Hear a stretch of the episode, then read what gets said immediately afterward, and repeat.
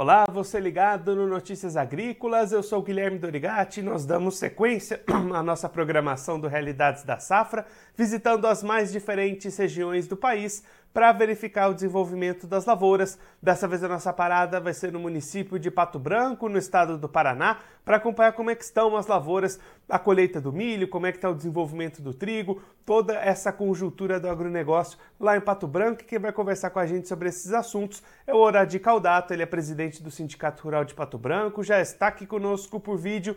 Então seja muito bem-vindo, senhor Oradi, é sempre um prazer tê-lo aqui no Notícias Agrícolas. Ok, bom dia Guilherme, bom dia a todos que nos acompanham. Agradecemos muito essa oportunidade de poder informar a todos sobre o que aconteceu e vem acontecendo aqui no sudoeste do Paraná.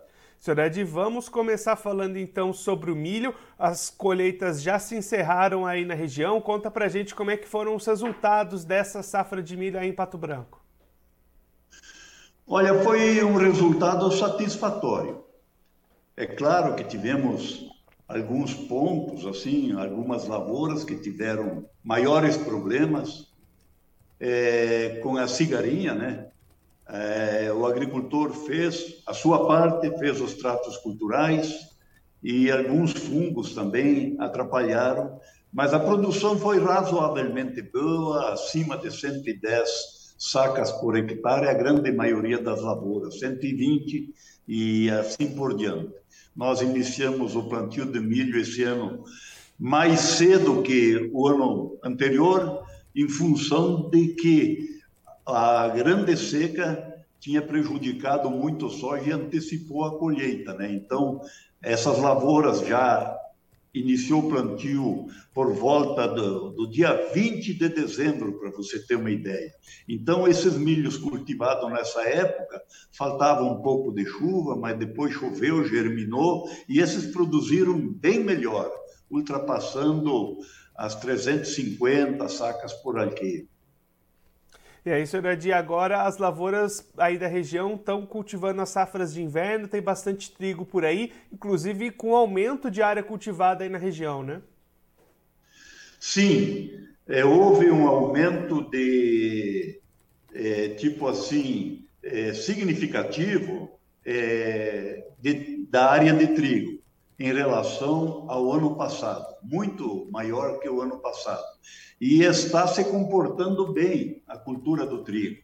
Tivemos geadas agora no final da semana, é, que até preocuparam bastante, mas até o presente momento não temos como avaliar essas perdas. Nós acreditamos que tenham acontecido mais nas áreas baixas e para avaliar é, esse prejuízo, é, precisamos de mais um tempo. No, até o presente momento não dá. Então, mas o plantio do trigo foi maior, é, tipo assim, é, já te digo, 7% maior que o ano passado. É, e promete um bom resultado. E aí, senhora, de quando é que essas lavouras de trigo devem ser colhidas aí na região? Aqui na região a partir do, do mês de setembro. Né? Setembro, né? nós estamos entrando agora no mês de setembro, mas a partir da segunda quinzena de setembro nós devemos começar a colheita do trigo, e que vai coincidir é, numa época boa, porque daí a gente já inicia o plantio da soja. Convém salientar que aqui no sudoeste do Paraná nós temos vários microclimas, né? É, por exemplo, se inicia o plantio do trigo no mês de abril, maio e se termina no mês de julho, porque são várias posições de altitude. Então nós temos trigo ainda que foi semeado agora no mês de julho, na parte mais alta. Então esse trigo vai ser colhido lá pelo mês de novembro. Então, mas a partir de meados de setembro já inicia a colheita de algumas lavouras de trigo por aqui. E aí, senhor Edilson comentou né, sobre esse plantio da soja. Como é que está essa preparação, esses preparativos do produtor para a próxima safra de soja 22-23 que vai vir aí pela frente? Olha, o agricultor, aqui como houve um plantio maior de milho na segunda safra, é, a destinação para plantar milho vai ficar em torno de, de 10%, 12% no máximo, de áreas para o milho. E o restante, tanto na palha de, de milho como na palha do trigo, vai ser soja. Ultrapassa os 90% das áreas, fica em torno disso com plantio de soja. E como é que estão essas movimentações, Eradir? Os insumos já estão nas propriedades? O produtor já está deixando tudo preparado para iniciar esse plantio? Tudo preparado. Semente sendo tratada, uh, os insumos no galpão e mais do que isso, o clima vem se comportando muito bem, o solo em boas condições, com umidade. E vou dizer uma coisa para vocês também e para quem interessar, para quem está nos acompanhando. Os produtores que vão plantar o milho já estão iniciando o plantio do milho, é, colocando a semente na terra e apostando em colher esse milho já em meados de janeiro. Por quê? porque é, daí tem a condição de plantar soja ainda. Nós temos aqui autorização, né? nós lutamos para que isso acontecesse, fosse aprovado e acolhido pela ministra Tereza Cristina na época, e ela liberou esse plantio de soja para o mês de janeiro, até o dia 30. E isso nos dá uma condição de plantar no pós-milho. Senhor Adi, muito obrigado pela sua participação, por ajudar a gente a entender um pouco melhor todo esse cenário das lavouras aí da região. Se o senhor quiser deixar mais algum recado, destacar mais algum ponto que você acha importante para quem está acompanhando a gente, pode ficar à vontade. Olha, a nossa lida não é nenhuma profissão, é uma missão. Trabalhar a Mãe Terra, como eu não canso de falar, com o respeito, com o carinho e com a responsabilidade que ela merece e produzir alimentos para a nossa população, que nós sabemos que não é só a nossa população, mais ou menos seis populações do país, pelo mundo afora, que precisam de nós. E em plena pandemia, o agro não parou. Nós continuamos com o nosso trabalho e foi a principal alavanca, a locomotiva do nosso país. E isso nós devemos continuar. Essa é uma missão que nos foi legada pelo Criador.